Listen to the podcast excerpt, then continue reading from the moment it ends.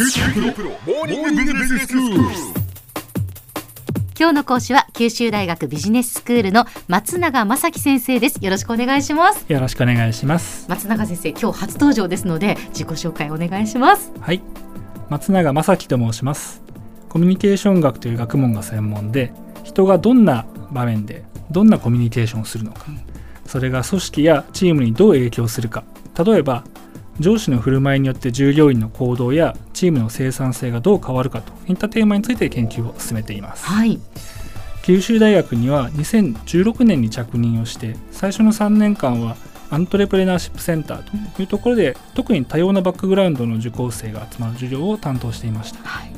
例えば12から13カ国出身の学生たちをアメリカに派遣してゼロから起業のアイデアを着想し現地の起業家やベンチャーキャピタリストにデモをするブードキャンプというプログラムなどです。修了生の中には将来海外の大学院への進学を強く希望するようになったりすでに海外に拠点を移して起業したりしたものもおります。そうなんですね、はい、QBS では組織行動とリーダーシップ論という授業を担当しますので、うん、こちらの番組ではそれらのテーマに即したお話ができればと思います、はい、どうぞよろしくお願いします。よろしくお願いいたします。先生この組織行動とリーダーシップ論。リーダーシップ論はなんとなくわかるんですが組織行動っていうのはどういうものですか？はい。組織行動というのは文字通り会社やチームといった組織の中で人がどんな振る舞いをするのかについて研究する学問です、うん、リーダーシップ論はそれと表裏一体で望ましい目標を達成するためにメンバーの行動を促すプロセスを研究します、はい、いずれも人というのはどんな時にどんな振る舞いをするのか。その背景にはどんなメカニズムが働いているのかについて分析するものであり、うん、僕の専門であるコミュニケーション学と非常に関連が深い領域です。うんなるほど、まあ、そんな中で今日はどういうお話になるんでしょうか？はいその中で本日はコミュニケーションあるいは行動そのものの源泉となるモチベーションについてお話をしたいと思います。はいモチベーション非常に身近な言葉ですよね。はいモチベーションというのは日常会話もよく使われますが、うん、学術的にはある目標の達成に向けて発揮される心理的エネルギーとされています、うん、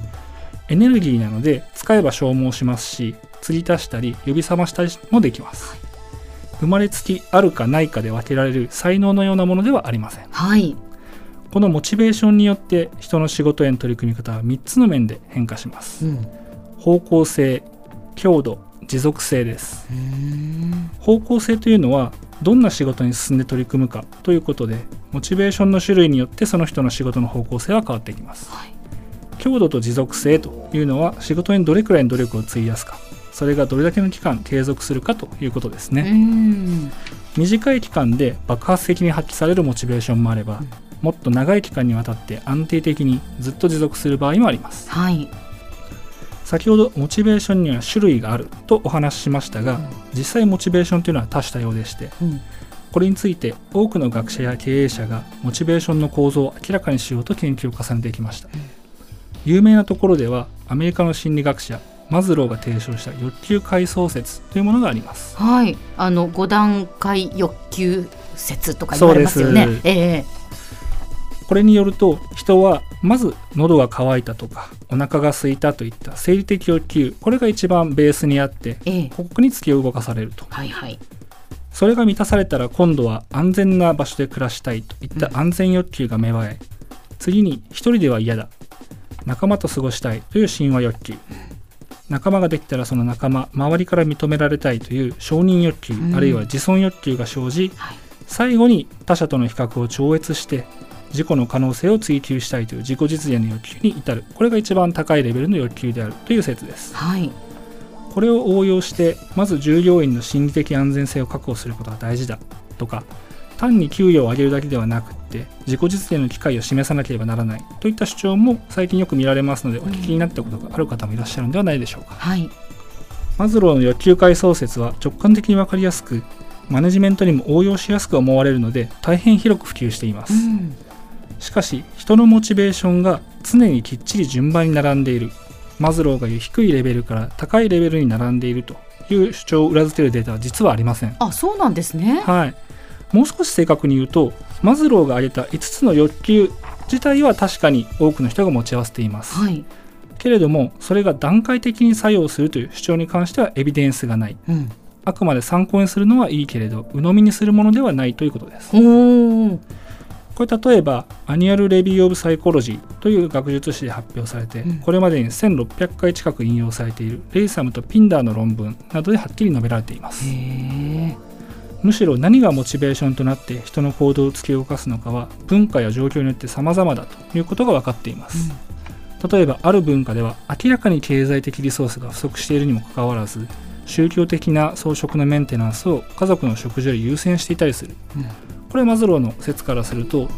下の方のレベル生理的欲求はまだ十分満たされていないにもかかわらず、飾りを優先するということで、うん、少し説と合わない部分になるんですね。すねあるいは自分の命を危険にさらしてでも戦地に赴く医師団だとかジャーナリストの方々、うん、登山家などもそうですね。危険な登山にあえて進んでいくと、うん、お金はもう十分あるはずなのに、そういったことするのは何なんだと、うん、いったところもマズローの説化すると一部不可解な存在かもしれません。確かに。そうするとじゃあそのモチベーションになるのは何なのかっていうところになりますよね。はいでは何がモチベーションになって行動するか結局人によるということなのか、うん、もちろんそうではありません。モチベーションには文化や状況を超えて共通する構造があり組織行動論を含むさまざまな学問を通して理論化がされています、うん、次回はそれらの理論をいくつか紹介したいと思います、はあ、きちんと理論化されているということなんですね、はい、それを次回以降お話しいただけるということです。では先生今日のまとめをお願いしますモチベーションとはある目標の達成に向けて発揮される心理的エネルギーのことです。人の仕事への取り組み方は方向性強度持続性という3つの面でモチベーションの影響を受けます。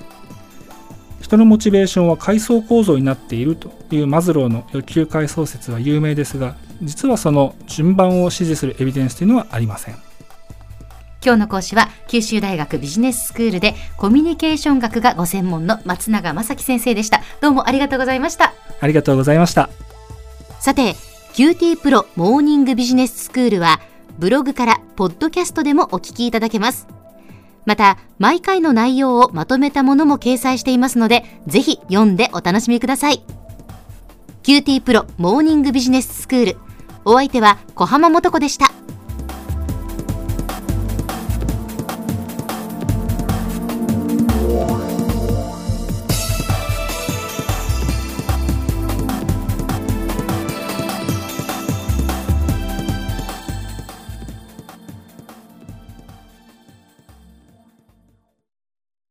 QT プロは通信ネットワーク、セキュリティ、クラウドなど QT ネットがお届けする ICT サービスです。九州中に展開した光ファイバー網を基盤に一番身近なビジネスパートナーとして九州の企業自治体の皆様をサポートします。詳しくは QT プロで検索を。